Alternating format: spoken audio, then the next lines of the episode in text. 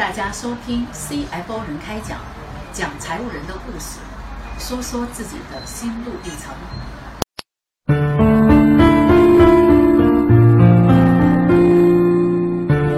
尊敬的领导，尊敬的老师，尊敬的我们财务人学友，下午好。首先呢，我非常感谢俱乐部给我这个机会，与大家一起沟通探讨我们的学术。我现在在这个集团呢，我们集团大概是在全球有两百多家企业，我这个部门。这个是主要负责这个集团的基础的财务核算、内部管控和战略规划这一块工作。那么就是说，我们财务的工作，在我们这么大的集团，按照我们的老板要求，要起一个航母的引领作用，对我们所有的投融管退。要起一个引领作用。那么今天这个课题呢，也是正好是我们平时在工作中接触的一些东西。那么想跟大家在一起来探讨交流一下。我在集团的任职是集团大金融副总裁、财务管理中心总裁兼财务管理中心的总经理。这个抬头挂的太多，实际上就是什么部门负责人。干活的带头的，那个职务大小，呃，我就不是问题。关键我们如何把我们的工作做好，这是关键的问题。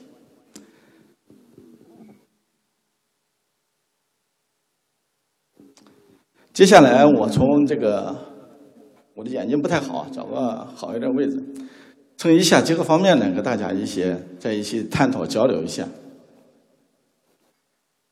首先呢。我们要了解一下企业财务管控的这个简介。企业财务管控实际上它的目标就是财务价值的最大化，这种目标。那么它是企业内部一项财务管控的工作，也是企业管控的核心环节、重要手段。那大概分下面七个模块，但其财务管理，但是我们它是一个广义词。我个人认为是个广义的，因为财务管理涉及涉及到每一家企业的方方面面，那么财务部门单独一个财务部门来管理是不够的，但是我们财务部门要起到一个领航的主导的作用，这是最关键的。内部管控财务部门是重要的部门之一。那我们从财务管理七大模块包括财务管理的主体、绩效考核、客体、财务管控的风险，还有信息化系统的管理，包括你管理的方式，这些六个部分有几率完成以后，才能达到我们财务管控的目标。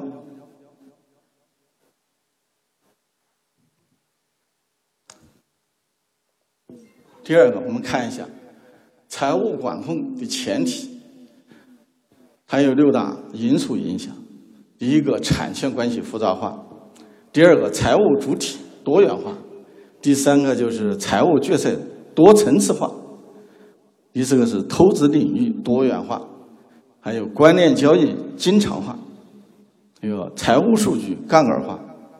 在这里，我再给你简单的介绍去呃一个例子吧。我们现在这个投资领域里面，我们好多公司为了达到不同的目的，追求不同的目标，可能他做的业务不是专业的产品，不是专业的产品，对他有利的、有用的这些价值的这些业务，他都要做。那么在这个同时呢，那我们财务管理必须要建立完善这个体系，要跟得上去。如果你跟不上去的时候，那么这个企业都是一把糟，很乱了。现在我们这个社会上有好多集团公司，我举个例，有些公司它本身是做煤的，那为了不同的目的，它要走入这个大众产品，做铜啊，做有色金属啊，做矿啊，他为什么要这样做呢？他要达到他不同的目的，选择不同的行业，那么变成我们的投资目标是一个多元化的。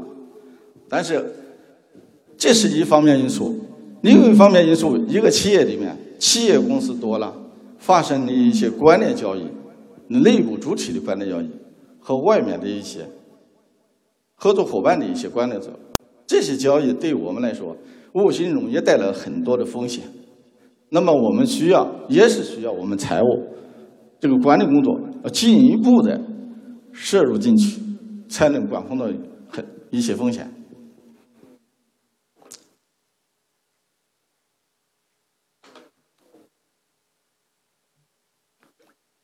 第三个方面，我们企业财务管理的管控的主要功能，它从投融管退这几个方面。进行的融资的管控、投资的管控、资产的管控、资本运作的管控、资金的管控，包括费用管控、收益的管控、规范性的管控。那么这些管控，一个企业主要是你这个投资项目下来以后，要考虑未来的管理、退出怎么来操作，要考虑你要上市运作、并购、资本运作这一块还要考虑。资金融来的资金怎么来管理？在融资过程中，这个融资的过程中的管控，有些有些老板追求一些融资的额度，不择一种方式和手段，那这些钱带来很多的风险，也存在着一些风险。我们如何去管控？这是也是我们财务这个管控这这个主要的对象目标，也是我们财务管控的主要的功能作用的体现。第四个是企业管控、财务管控的风险预警。首先，我们要关注，就是说我们企业财务管控的风险。那么，从投资、投资、资本运作、收益分配，还有一个要关注企业财务的危机，这个危机的预测。那么，要好要想管控好一个要这个这个企业的这个一些财务风险。那么我们要建立一系列的体系，这些体系需要有梳理组织架构，需要有相应的这个财务制度、相应的制度来支持。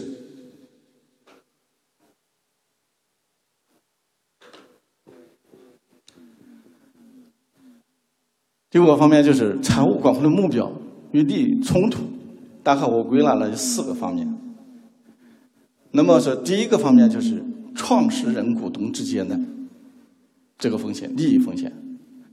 第二个呢，就是股东与经理人的这个经理人呢，但是也包括我们员工中间的一个利益冲突，还有一个股东与债权人的冲突，大股东与小股东的冲突。那么，首先我们看一下创始人股东之间的冲突。那么就是说，当公司实现。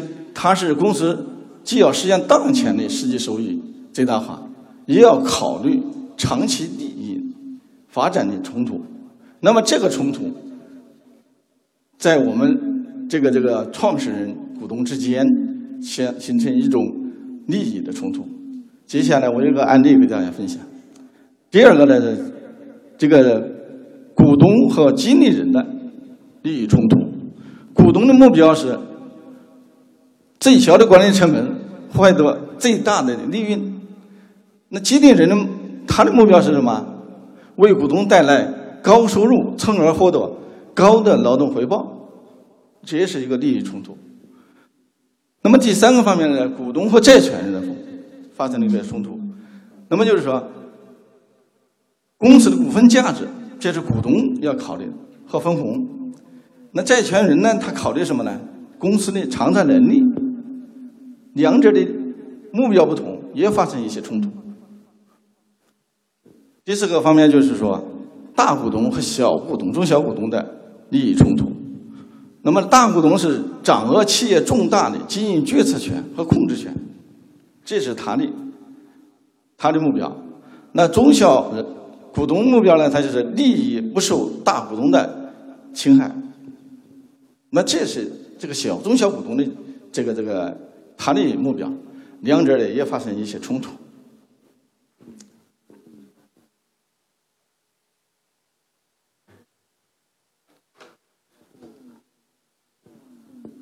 接下来我这个介绍一下有一些就是实际案例。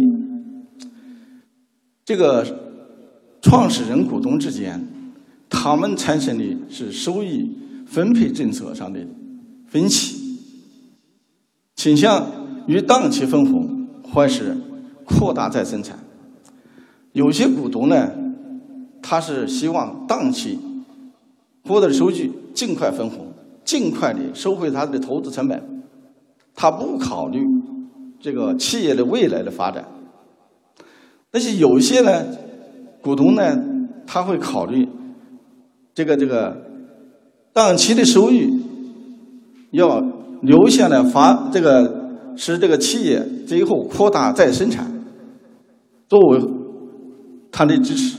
那么说这样产生创始人之间发生股东。发生的这些冲突，例如这个雷曼兄弟，一个华尔街的神话，但后来只注重股东的短期利益，没有对长久的发展进行好的规划，最后呢，由于经营不善，被迫宣告破产。这就是创始人之间发生的，每个人做出的目标需求，他的需求不同。造成的这样的一个冲突。第二个方面就是股东和经理人。刚才我前面讲了，这个经理人这是一个案一个点，但是我们还包括我们现有的这个员工。为什么包括公司的员工呢？因为员工有些职位，他还是有很对公司的经营是受到很大的影响的，他的职位。我们先看一下，经理人为了提高公司的利润，冒着道德风险，不顾一切追求短期的收益，为公司的长期发展埋下了巨大的隐患。因为什么？经理人他的回报是他的这个获得的报酬，他为了完成任务，可能有些时候不择手段，把这个业务做好，给公司。在短期看起来，表面上看起来做了很大的贡献，他没有考虑长期以来这笔业务给公司带来很大的风险存在。这个案例下面有一个三六集团食品的安全事件，就是在奶粉中发现了化学呃化工原料三聚氰胺，因为这个原料的影响。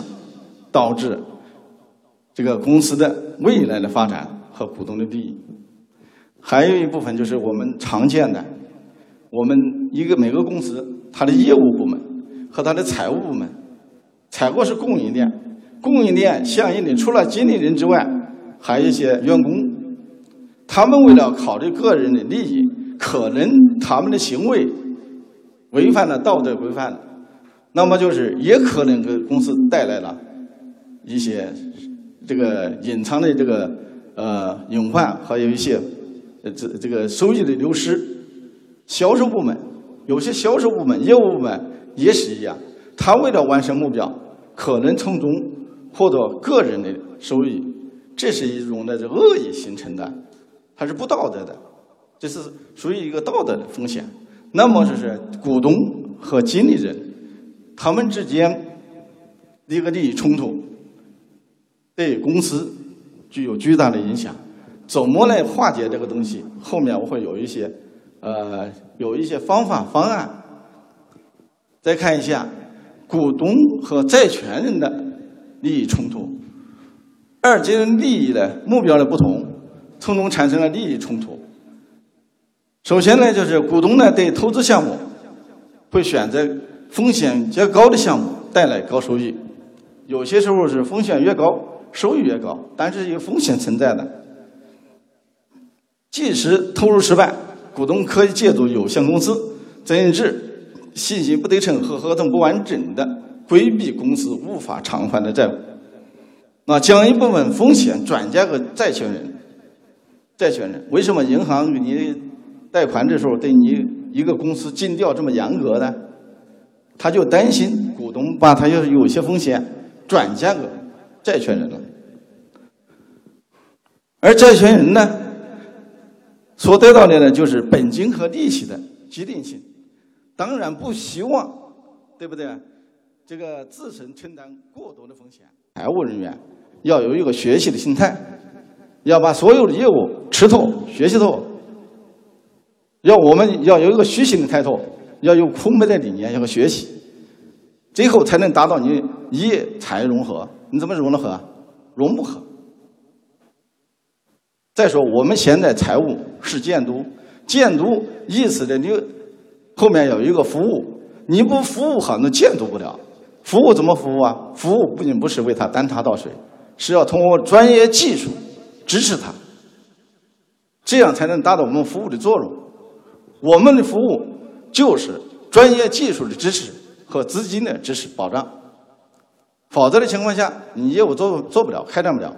那么这个业务做的合不合法？前面我讲了，为什么我们要讲这个财务管控？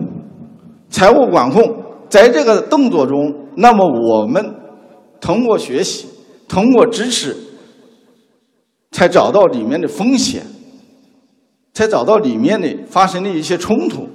我们用我们的专业方法来化解它、解决它，这样才能达到我们的目的。这就是我们百分之四十的工作，就是刚才上一位学姐讲过，业融呃业财融合，你怎么融合？空教不行，你空教融合不了，必须你走入你的业务内部，走入工厂，走入生产第一线，你才能行。你把自己当一个业务人员来看待，这个心态去做，你才能做好这个工作。第二个百分之这个四呢，这百分之四十呢，经历了容易这个企业战略规划。企业战略规划呢，就是我们业务、我们的财务，不是像过去传统的财务，什么东西等到有一些这个票据到我手上以后，我再和处理财务问题，是被动在操作。那么，这是在我们现在的财务要求起一个引领作用。前面我讲了。因为我因为我为什么我们老板要求我们，我们财务就是一个巨大的航母，你要起到公司的引领作用，为什么呢？但是我们这个财务百分之四的精力做企业的战略规划，我们财务的战略你必须紧跟着企业的战略，才能编这才才能规划出你财务的管理战略。那么财务的管理战略。那么就是说，你要走到业务的前端，你不能跟在业务的后面。业务做完了，你才知道是被动的，投入管退，你必须走到这前面的前端去，才能了解好，才能做好规划。那么就是说，在这一点呢，就是说，我们财务现在的目前要工作的转变，要是创新，要走在我们集团的经营管理的前面去。经营管理是靠财务管理的推动，财务管理不推动，你经营管理谈不上管理。不管你大企业、小企业都是一样。所以说，我们财务的它的价值存在在哪里？就在这里。所以说，我们现在有好多财务在不同的场所就讲一些比较谦虚的话：“我们为你服务啊。”实际上，这个服务听着好听，实际上呢，我们在服务的同时。在监督它，在控制它的风险。那么我们的这个财务工作要走在集团经营管理层，在他这个方案一立案，我们财务的介入和进行分析探讨，要学习。那么就是说，我们的工作现在按我这个比例来来来来计算，我们的基础的会计核算工作百分之二十都不要，那大的百分之八十的工作干嘛呢？就是为企业服务，服务有两部分，一部分就是我们在业务开展到这个过程中融合在一起服务；另一个方面就是在业务没开展之前，有这个规划，我们就要做前面的规划。这个规划里面，除了我们所需要的目标之外，还有一个风险的管控，怎么去做，规避哪些风险，政策的风险、法律的风险、财务的风险，这些风险都要考虑到。所以说，我们现在的财务转型，我总结来的是二十四法则。如果这东西做好了，那你老板肯定是。对你是非常认同的，但是也有些老板他不认同，为什么不认同？他认为他老板他什么都知道，他他经常告诉别人是要空杯理念，结果他的杯子是倒得很满。老板他是投资者，但有些专业性的东西他并不一定清楚。我们员工要空杯理念，那么就是我们的老板也要空杯理念。我们财务提供合理化的建议，他采纳不采纳？他采纳了，可能我们财务发挥的作用价值更大。如果他不采纳，这会给企业带来很大的风险。所以说，财务现在在企业中，它的地位非常重要。可以说，就像我们老板要求一样，你要要把自己发展到像一一。一一艘巨大的航母，引领到集团的经营，起引领作用。所以说，这个的这个财务它的地位作用，就从我这三部分体现出来。在这里就是说，我们经常的就是，我们公司啊，经常会学一些这个王阳明的一些理念，知行合一，知行合一这四个字。三岁小孩都会说怎么去做。后来我们想一想，不停的反复的领悟、思考，知行合一，怎么的都怎么做得到？怎么达能达这个标准？但是这个课题在我们集团呢是日常化的课题，常规化的课题。那么我们最后总结的是什么呢？知行合一下面还有十二个字。那么第二个四字四个字是什么？执行彻底，这个执行是执行任务的执行啊，要彻底。前面是知行合一，就你知道的东西跟你行动必须一致，你讲出来的东西跟你行动必须一致。你要能会讲不会做不行，你会做不会讲也不行，对吧？那么执行彻底，不管在这个公司发生任何小事、大小事，你要都要做到位。做到位，你做不到位的情况下，这个理念你也是没有实现，实现不了。那么后面还有呢？呃，深度了解，取之精华，深度了解，对我们身边的事和物、人，都要去深度了解。每个人上都有他的优点，每个人上都都有他的缺点。每一件事上都有他的风险，每一件事上都有他的利益。那有些公司操作业务，表面上这个业务对公司是带来的是效益流出的是亏损的，那为什么老板决定还要做？做有他做的道理。这项业务亏损，他其他的项业务他在增值。这就是说，我们财务，如果你要是不了解整个公司的。全部经营的情况下，那么你的判断、决策、建议绝对是失败的，老本不会认的。这都需要我们去进一步的去了解业务，你才能提供有价值的建议。财务嘛，职业经理人就是提供建议，最后的决策是老板。就是任何人都有优点。都有我们可学之处，任何事物都存在着风险和利益。那么就是说，我们平时学习这个这个王长明的有些理念，要要认真的去领悟它。所以说，我们最后在这四个字后面又加了十二个字：知行合一，知行彻底，深度这个了解，取之精华。这是我在这个。财务企业管理中一点领悟。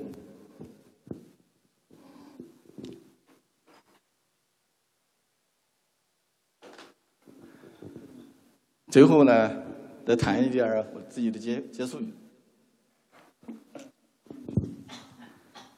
我认为，财务管理与利益之间所暴露出来的冲突，也在提醒着我们，没有一没有哪一种管理制度是一劳永逸的，它需要不断的与时俱进、预备完善，才能更好的发挥自己的自身的作用。这这个问题就，这就是我最后一点感想，谢谢。